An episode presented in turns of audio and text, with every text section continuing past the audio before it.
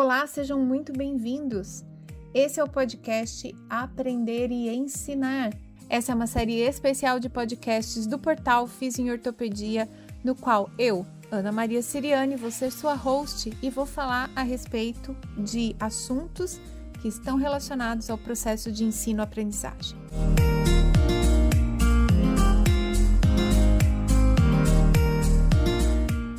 Você é estudante, professor ou você é um profissional de saúde que precisa continuar estudando para se manter atualizado. Pega aí uma cadeira, senta e vamos aproveitar juntos. Ou se você preferir, faz isso correndo, mas não deixa de escutar. Olá, seja muito bem-vindo ao episódio número 36 do podcast Aprender e Ensinar. E sim, eu vim aqui para dizer que a culpa é só sua. E a ideia desse episódio não é judiar de você, logicamente, porque afinal de contas, nós nos gostamos, você é meu ouvinte. A ideia é dividir o que eu li do livro O Ego é Seu Inimigo e que eu encontrei correlações fortes e positivas com os comportamentos de professores e alunos na interação para o aprendizado. Seja muito bem-vindo ao episódio número 36 do podcast Aprender e Ensinar. E se você percebeu uma mudança de qualidade no áudio deste podcast, você pode, por favor, deixar o seu comentário na arte que vai sair no arroba Ortopedia? Porque eu estou estreando um microfone novíssimo.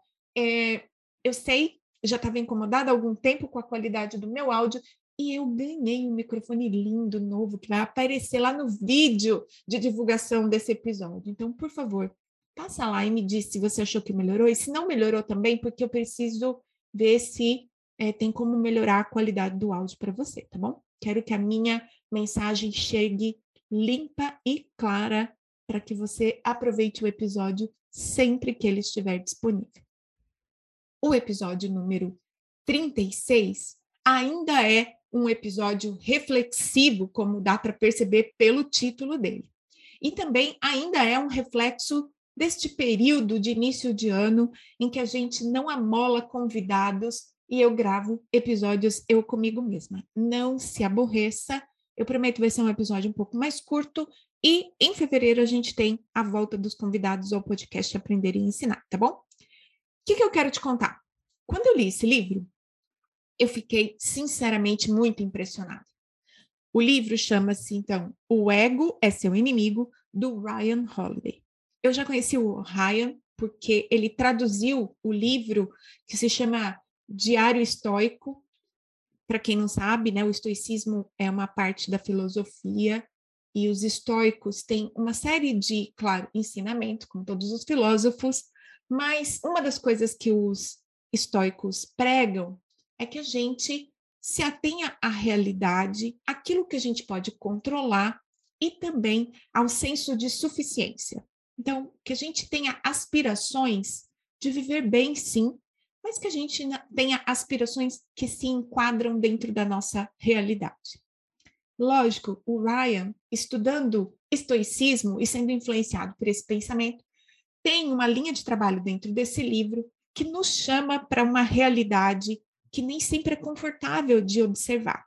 O quanto que as nossas expectativas, o nosso senso de grandeza, o nosso, é, a nossa surdez para o mundo, o quanto que estarmos autocentrados ou ter um foco egóico, né, nos transforma em pessoas que não conseguem fazer da vida um lugar mais interessante para viver. Lógico, como eu disse, o foco do episódio é falar de professores e alunos, como é o objetivo do Aprender e Ensinar.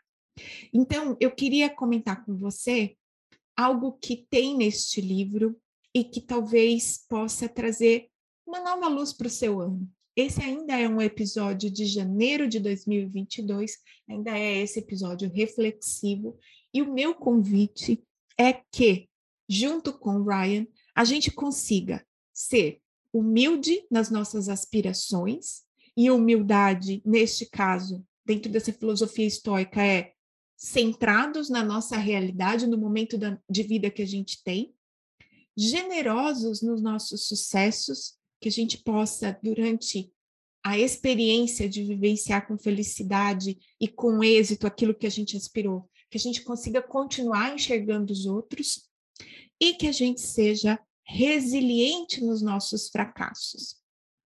E eu queria trazer aqui neste momento uma figura é, esotérica que talvez alguns de vocês já tenham visto ou ouvido falar da carta do tarô, né, do, da, da roda da fortuna.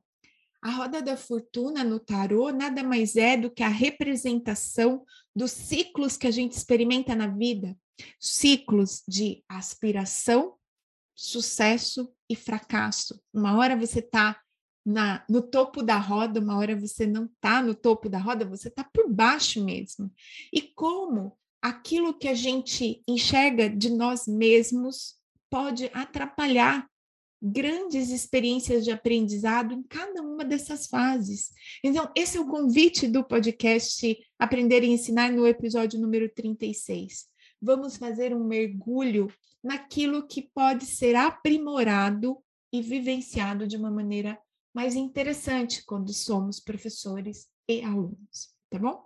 O livro, ele é dividido nessas três etapas: aspiração, sucesso e fracasso, e eu destaquei algumas coisas que eu achei interessante para conversar com professores e alunos. O livro todo é excelente, é, eu acho que qualquer um de nós poderia ler e tirar lições para outras partes da nossa vida. Eu vou aqui só falar para professores e estudantes, tá bom? Lembrando, o foco principal, ou os, os ouvintes mais importantes desse podcast normalmente são profissionais de saúde. E aqui, para começar o episódio, eu já quero trazer uma frase que está no livro, que é o seguinte: construções que se encontram tão expostas às intempéries precisam de uma boa fundação. Essa frase é uma frase para convidar você, professor e aluno, profissional de saúde, a entender que no contato com os pacientes, na vida profissional, no contato com os estudantes, somos construções que precisam de boas fundações. E, de alguma forma, a nossa expectativa sobre o outro, o nosso ego pode sim atrapalhar, seja no contato e na construção de quem nós vamos ser quando estivermos diante dos nossos pacientes, seja dentro de uma sala de aula, tá bom? Bem, vamos lá. Quero iniciar comentando sobre a primeira parte do livro, que é a parte que fala das nossas aspirações, aquilo que a gente desejaria ser. E acho interessante porque o autor faz uma menção clara a professores já logo na página 37 do livro.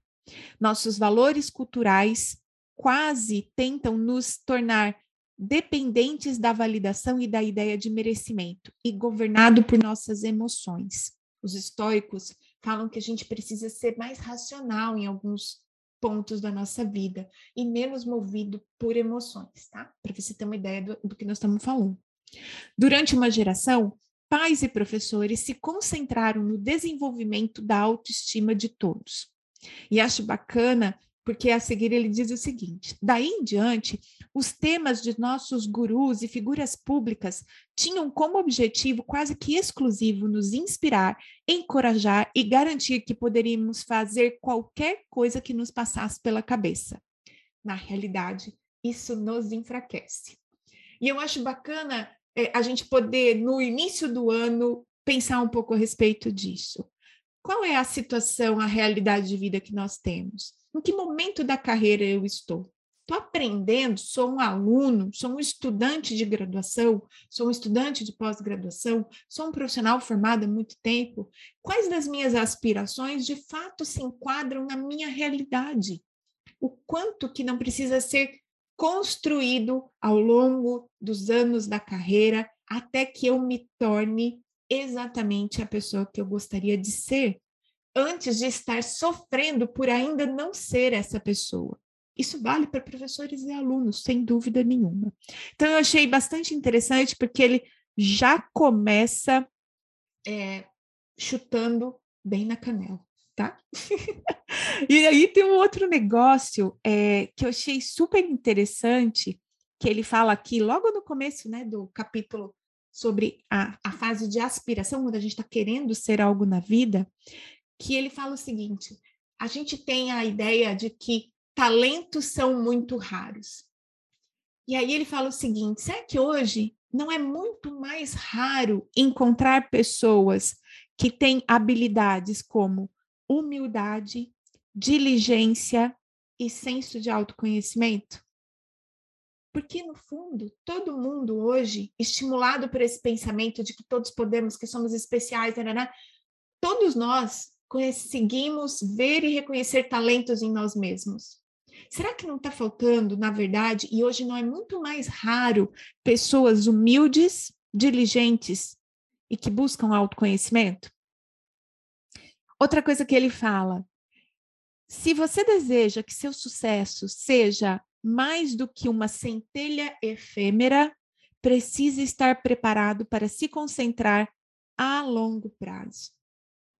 A gente está tão acostumado a viver acelerado, e isso vale para professores e alunos.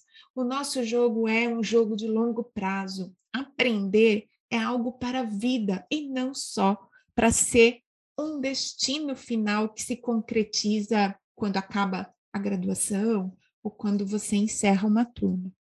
Eu achei muito, muito, muito bacana. E aqui vem uma segunda parte do capítulo de aspiração que eu quero destacar com você, que fez muito sentido para mim, que é o capítulo ser ou fazer, tá? Fatos são melhores do que sonhos. E aqui, nesse capítulo, é, ele começa falando assim, ó. É uma tentação que todos conhecemos a de substituir a ação por palavras de alarde.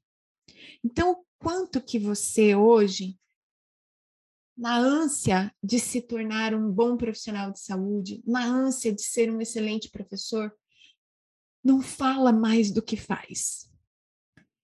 O autor fala o seguinte: a gente precisa nos concentrar de forma muito constante em lembrar que ser alguém ou fazer alguma coisa exige ação muito mais do que palavras. E aqui veio outra frase que eu também grifei, porque eu acho que é interessante a gente lembrar disso quando a gente está em sala de aula. De novo, professores e alunos. Ter autoridade não é a mesma coisa que ser uma autoridade.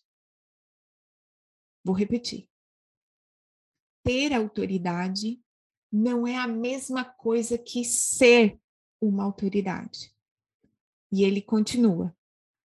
Impressionar as pessoas é algo completamente diferente de de fato ser impressionante é isso, né? É, essa é a provocação do livro. O quanto que você é responsável por de fato se tornar uma pessoa impressionante, uma autoridade naquilo que você faz. E o quanto de fato você não está focado em alardear isso, ao invés de trabalhar em silêncio na construção de ser uma pessoa impressionante, na construção de ser uma autoridade. Eu achei bastante forte esta frase, grifei e achei, puxa vida, é, será que eu sou uma pessoa impressionante de fato? Será que eu sou uma pessoa que, que tem autoridade de fato? E se isso não mexeu com você, é, eu acho que, que é bom fazer uma reflexão. Tem uma outra parte aqui do livro que ele fala o seguinte: o que quer que você busque na vida, a realidade não demora a intervir no idealismo da sua juventude. A realidade pode ter muitos nomes e formas, incentivos, compromissos, reconhecimento e políticas. Em todos os casos, ela pode rapidamente nos desviar de fazer para ser. Então, que a gente possa ter um ano de 2022 em que a gente está mais concentrado em fazer as coisas, conquistar, para não precisar fingir. O quanto que nós estamos trabalhando para de fato fazer aquilo que vai nos tornar quem nós desejamos ser. Ser ou fazer. Se o que importa é você, sua reputação, sua inclusão, sua tranquilidade pessoal, o caminho está claro. Diga aos outros o que eles querem ouvir. Busque atenção e não o trabalho discreto, porém importante. Diga sim às promoções e siga o caminho que as pessoas talentosas costumam seguir na indústria ou no campo que escolheram. Cumpra os seus deveres, marque um quadradinho, dedique-se e deixe as coisas essencialmente como são. Busque a fama, seu salário, seu título e saboreie tais, tais conquistas. Um homem é moldado pelo trabalho que faz o que você escolhe fazer com seu tempo e o que escolhe fazer para ganhar dinheiro moldam você. Muito bom, né? Este livro inteiro é sensacional, gente. Olha, vale a pena a leitura. Ser ou fazer? A vida é uma escolha interminável. E aqui, na segunda parte do capítulo de aspiração, que eu queria trazer de reflexões, é o capítulo Torne-se um aprendiz. E mais de uma vez você já deve ter me escutado falar a respeito dessa frase aqui, que é do filósofo Epiteto. É impossível aprender aquilo que consideramos já saber. Você não pode aprender aquilo que você acha que já sabe. Não encontrará respostas se for orgulhoso ou presunçoso demais para fazer as perguntas. Não poderá melhorar se estiver convencido de que já é o melhor. Veja como os nossos egos podem nos atrapalhar. Como professores podem deixar de investir em estudar mais para melhorar como professor. Como alunos podem achar que sabem mais do que os outros e isso atrapalhar por completo o nosso processo de sermos melhores profissionais de saúde, melhores professores. E eu achei incrível porque essa parte sobre ser um aprendiz tem muito dessa frase do epiteto em várias passagens. Olha essa que incrível. Um aprendiz é autocrítico e automotivado, sempre tentando aperfeiçoar sua compreensão a fim de poder passar para o próximo tópico, o próximo desafio. Um verdadeiro aprendiz também é seu próprio professor e seu próprio crítico. Não há espaço para o ego. A humildade é o que nos mantém nessa posição, preocupados com o que não sabemos o suficiente e com o que devemos continuar estudando. Se isso não é aprendizado autodirigido, eu nem sei mais o que é este capítulo. É muito bacana poder é, refletir a respeito disso, como professor e como estudante. Você que é professor, o que, que você pode melhorar? Como você pode aumentar a sua conexão com seus estudantes? Como você pode sair daquele lugar de, ah, os alunos não querem nada? Estudante, como você pode ser alguém mais autodirigido, mais curioso, mais aberto a escutar?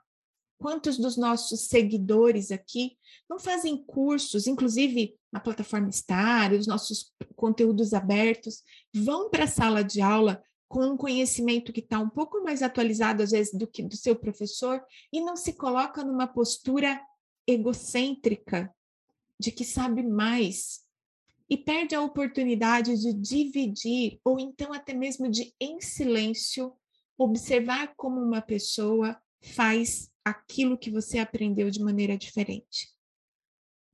O quanto que a gente não pode aproveitar das nossas oportunidades de interação, alunos e professores, se a gente não se colocar numa postura de maior abertura e de deixar se influenciar pelo outro de maneira aberta. E depois julgar e depois decidir se tá bom, se tá ruim. Uhum. Bem, tem um aqui que tem relação com aquela primeira parte que eu li né, para você, que é a coisa do jogo do longo prazo. O poder de ser aprendiz não significa apenas ter um período prolongado de instrução, mas também colocar o ego e a ambição nas mãos de outra pessoa. Lembra quando eu falei do livro do Conrado, do Lifelong Learners? Eu comentei que a gente tem três principais fontes de aprendizado: o conteúdo, que está disponível de várias formas, inclusive no seu professor, as experiências, aquelas situações nas quais a gente se desafia a fazer e a mudar a forma com que a gente faz as coisas a partir daquele aprendizado, daquele conteúdo, e as pessoas, a experiência de vivenciar o aprendizado a, e aquilo que os outros têm para dividir com a gente. Então, colocar o ego e a ambição na mão de outra pessoa. Quanto que hoje você está aberto de verdade a aprender com os outros? Aqui eu vou aproveitar e dar um spoiler. Em breve tem mais um treinamento docente. Você que é professor, está ouvindo esse episódio, se liga, a gente vai fazer mais um treinamento docente. Deixa a gente te ensinar mais alguma coisa ou vem escutar aquilo que a gente tem para contar para você. Esse treinamento docente vai ter foco em sala de aula, em atividades de sala de aula. E se você é estudante, quer estimular o seu professor a melhorar ou aprender truques novos, manda ele escutar esse episódio para a gente fazer esse convite para ele, tá bom?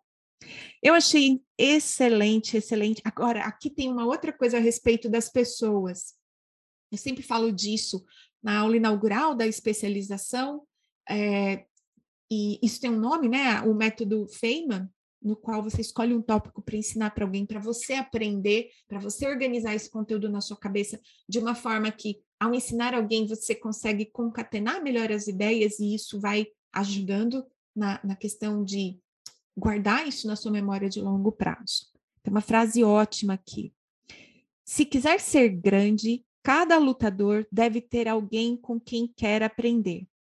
Alguém melhor para aprender, alguém inferior a quem ensinar e alguém no mesmo patamar com quem se comparar. Eu sei que hoje a gente vive uma vida em que a nossa saúde mental está muito afetada por vários motivos e muita gente tem medo de se comparar com outras pessoas porque só consegue se sentir inferior. Isso é um problema. A gente não deveria olhar desta forma. A gente deveria, sim, reconhecer que tem pessoas que são melhores que a gente naquilo que a gente quer fazer e modelar, se espelhar, valorizar isso, ter como meta, encontrar o nosso jeito de chegar nesse destino que eu acho que é o mais legal, ao invés de invejar, se sentir inferior, que a gente pudesse ver alguém que está melhor, se comparar com essa pessoa e dizer: olha, eu vou encontrar um jeito de chegar lá. Se a gente começar a pôr isso no papel e elaborar essas comparações de maneira positiva e não só se sentindo o cocô do cavalo do bandido ou ainda o mosquito do cocô do cavalo do bandido, a gente vai conseguir recuperar essa noção de ter um, uma, um, objetivo a traçar, ter uma meta, ter alguém que nos inspira ao invés de nos diminuir. Veja que essa sensação de mal-estar na comparação, ela é egocêntrica. Você está pensando exclusivamente em você e no que falta em você, e é você, e é você, e é você. Quando você consegue olhar para outra pessoa como uma inspiração, alguém para se comparar e desejar chegar aonde essa pessoa chegou, o foco deixa de ser, ai, coitado de mim, e passa a ser, nossa, essa pessoa é admirável. Eu sou humilde o bastante para reconhecer que aquela pessoa é admirável e que eu gostaria de ser essa pessoa ou ter qualidades que essa pessoa tem. Então, eu jogo num outro lugar. Eu tiro o ego da frente, eu reconheço as qualidades, eu almejo tê-las também.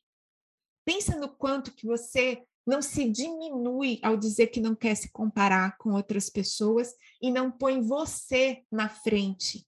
Não centra num ego ferido e não no jogo do longo prazo, no jogo da melhoria. Cada lutador deve ter alguém melhor com quem aprender, inferior para quem ensinar e no mesmo patamar para se comparar. Não perde essa lição. Eu achei essa uma das frases mais interessantes que eu vi nesse livro. Uma outra que é interessantíssima, que está aqui no capítulo de aspiração, é referente aos pesquisadores, aos cientistas.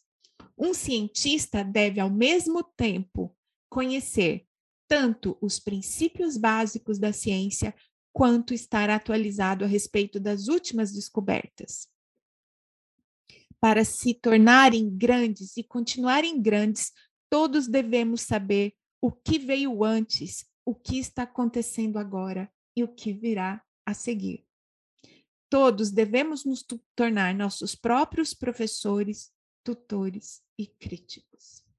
Mais uma vez, o desafio não é a sua saúde mental, não é ficar abalado pelo fato de hoje não saber. O foco é o jogo de longo prazo. O foco é se tornar melhor. O foco é parar de olhar para si próprio, tentar impressionar as pessoas e, de fato, se tornar uma pessoa impressionante. Ok? Bem, do capítulo ou da parte do livro que é referente ao sucesso, a primeira parte já vai direto a respeito do ser sempre um aprendiz. E eu achei muito interessante porque tem dois capítulos com esse com, com a palavra aprendiz, tá?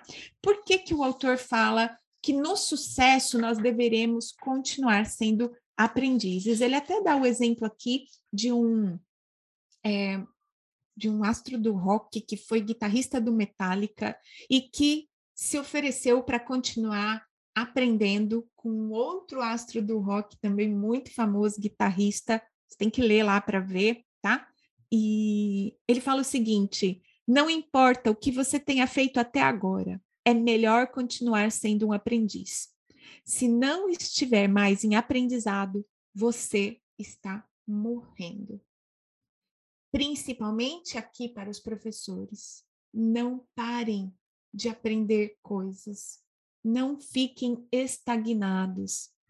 É preciso ter, é do livro isso também, tá? É preciso ter um tipo especial de humildade para compreender que você sabe menos do que você pensou que sabia. Mesmo que saiba, aprenda cada vez mais.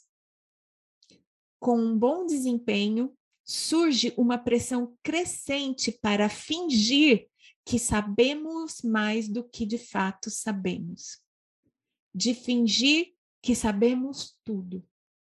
Ciência infla, o conhecimento infla.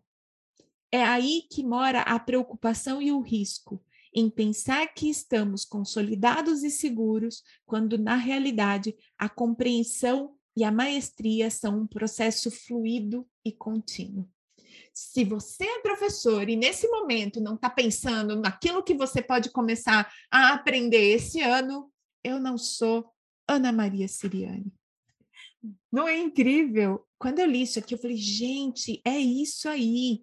A gente nunca deve parar de aprender, mesmo quando a gente está num grau importante de maestria. E, de novo, não é para afetar a saúde mental, é para se sentir vivo, motivado, fazendo coisas para se tornar de fato uma pessoa impressionante, de fato uma autoridade.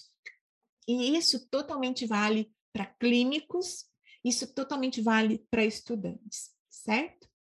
E aí vem a parte 3 do livro, que é referente ao fracasso. E eu queria é, comentar que é a parte assim menor e mais fraca do livro, eu achei. Eu acho que ninguém gosta mesmo de falar e de lidar com fracasso. O fracasso exige de nós um olhar para dentro. E fracasso aqui não significa necessariamente ter feito tudo errado. Algumas coisas simplesmente deixam de ser como é.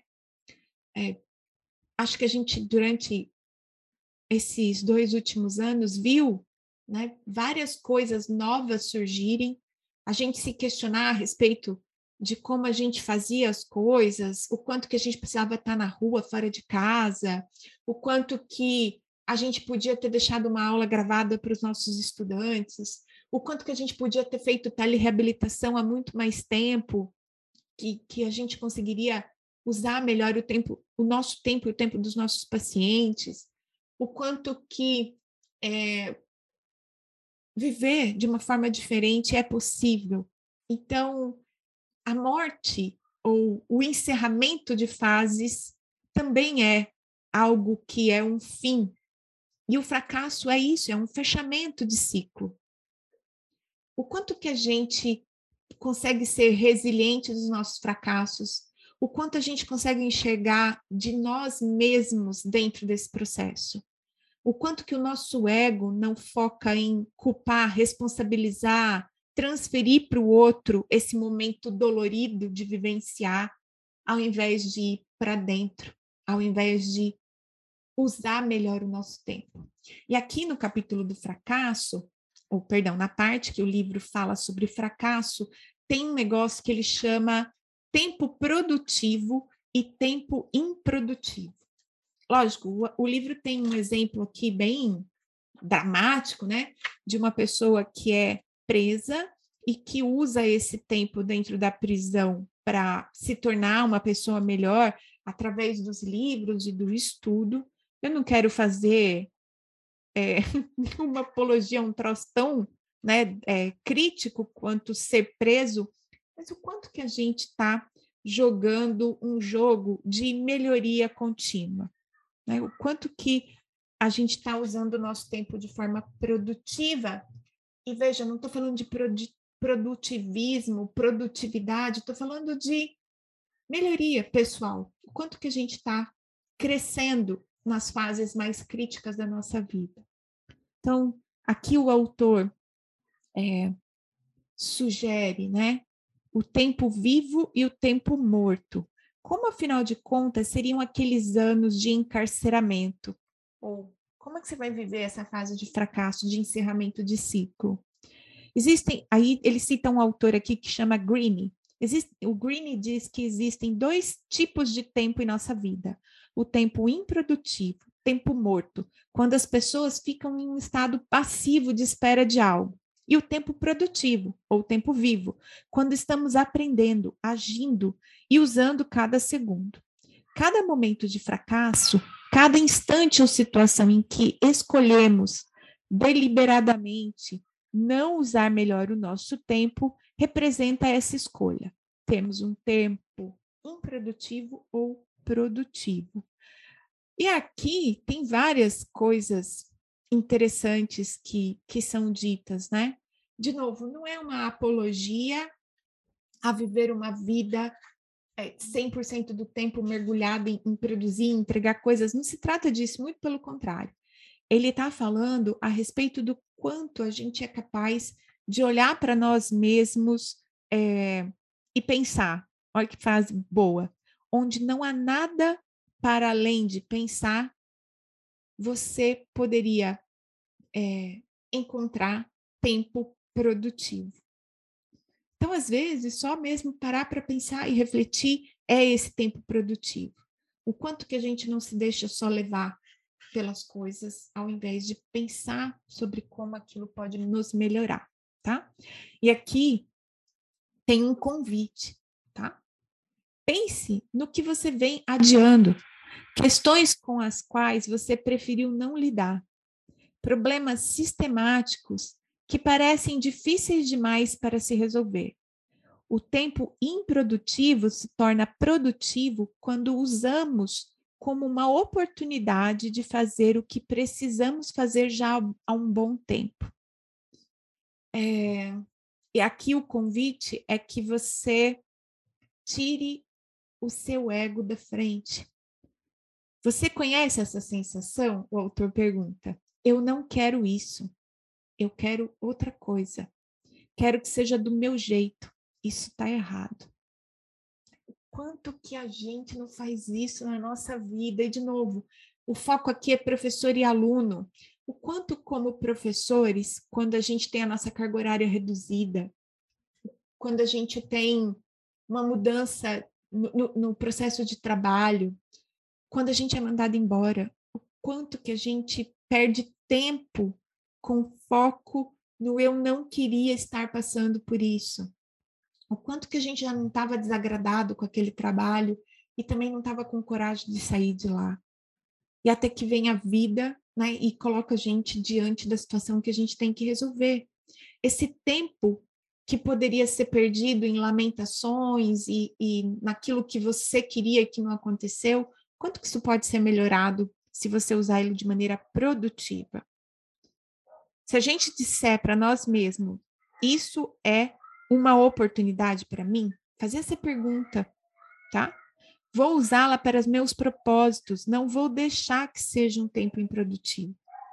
E aqui para estudantes também, quando a gente está fazendo uma matéria que a gente não quer fazer, né, em vários cursos curriculares, a gente não tem a opção de fazer tudo o que a gente gosta, de estudar só o que a gente gosta. Se você não gosta de pneumo, tem que passar em pneumo. Se você não gosta de saúde da mulher, está na graduação, você vai ter que passar por isso.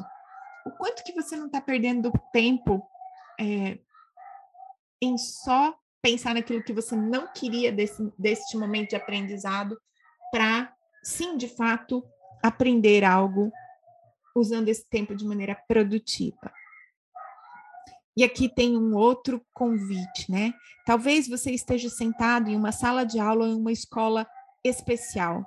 Talvez sua vida esteja parada por algum motivo. Talvez esteja se separando, trabalhando num lugar para juntar dinheiro ou estagnado enquanto aguarda um contato, uma convocação para uma viagem um, ou para um trabalho. Talvez seja completamente responsável por essa situação, ou talvez tenha sido só má sorte. Encha seu balde sem sair de onde você está. Faça isso para um bom uso do seu tempo, aquilo que você tem a dispor. Não deixe que a sua teimosia piore a sua situação. Eu achei incrível, gente. Quantas vezes a gente não é muito teimoso e perde a oportunidade de aprender algo novo, porque não está exatamente do jeito que a gente queria. E aqui, para encerrar esse episódio, e aqui na, ainda na terceira parte do livro, falando de fracasso, tem um negócio que eu vejo muito como queixa de alunos e professores, quando a gente se empenha muito e parece que as coisas não saem exatamente como a gente quer. E, de novo, o foco né, no que a gente quer, no que a gente gostaria de ter recebido. É, esse, esse capítulo se chama O Esforço é Suficiente, e ele conta a história de um guerreiro romano, se eu não estiver enganado, ou grego, né? É sempre, sempre é alguma coisa entre gregos e romanos. E esse é, militar se chama Belisário. Belisário, ele, ele foi um, uma pessoa que ganhou várias guerras para o imperador, mas não, não tinha o que satisfizesse o imperador e ele estava sempre desconfiando de que o Belisário estava fazendo algo contra ele, ou seja, também sofria aí de um delírio de persecutório. E aqui eu sei que esse é, Belisário ele é julgado, ele é colocado no ostracismo, ele tem a vista é, machucada e fica cego. Então, ele é punido de todas as formas. Não importava o quanto ele fizesse as coisas certas, ele acabava sendo punido de alguma forma. Então, o convite a respeito do esforço é suficiente desse capítulo é que a gente reconheça que nem sempre as pessoas reconhecerão aquilo que a gente faz de bom. E isso dói no ego, dói no coração. Você fala, putz, grila, estou me esforçando tanto e ninguém reconhece.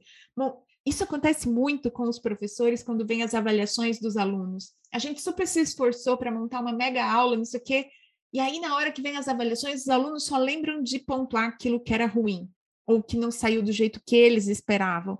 É aquilo dói no coração do professor. E, e nos alunos também é, às vezes a gente se esforça tanto, né, para ser melhor, para conquistar.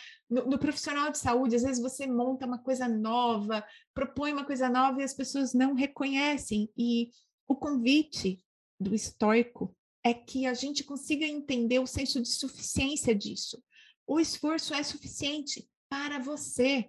no sentido de que você não precisa das palmas das pessoas, do reconhecimento, da, do, do palco iluminado, para que aquilo tenha de fato construído para você. O quanto o esforço nos torna admiráveis, ao invés da gente parecer admirável, porque a gente não tem controle sobre aquilo que as pessoas vão é, sentir com relação aos nossos esforços, mas a gente tem controle sobre quanto esforço a gente quer de fato fazer. Aqui tem um pedacinho é, que se chama ressaca da expectativa. Quando você coloca no outro, nesse, quando você coloca que para você se sentir reconhecido você precisa do outro, você vai sofrer da ressaca da expectativa.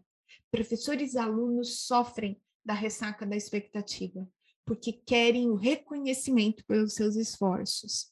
E aqui tem um pedaço que eu achei incrível. É... Bem, prepare-se. Isso vai acontecer.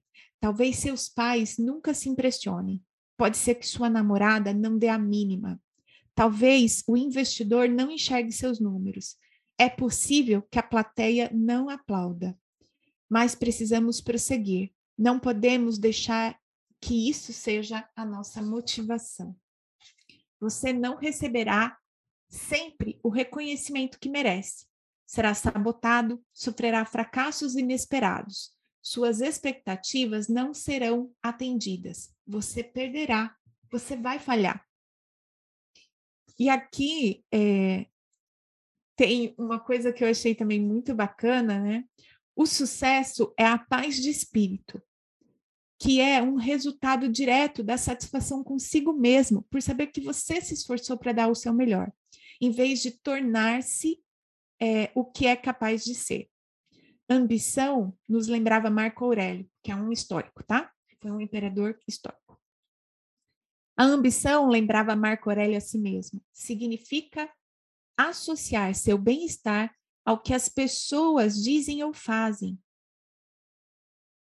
Sanidade significa associá-lo às suas próprias ações. Então,